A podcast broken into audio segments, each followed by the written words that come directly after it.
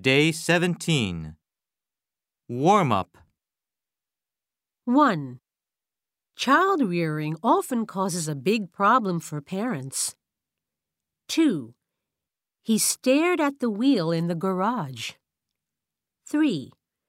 For fear of forgetting things, he makes it a rule to write them down. 4. It's entirely up to you to decide where to visit first. 1. Rear, rare. 2. Steer, stare.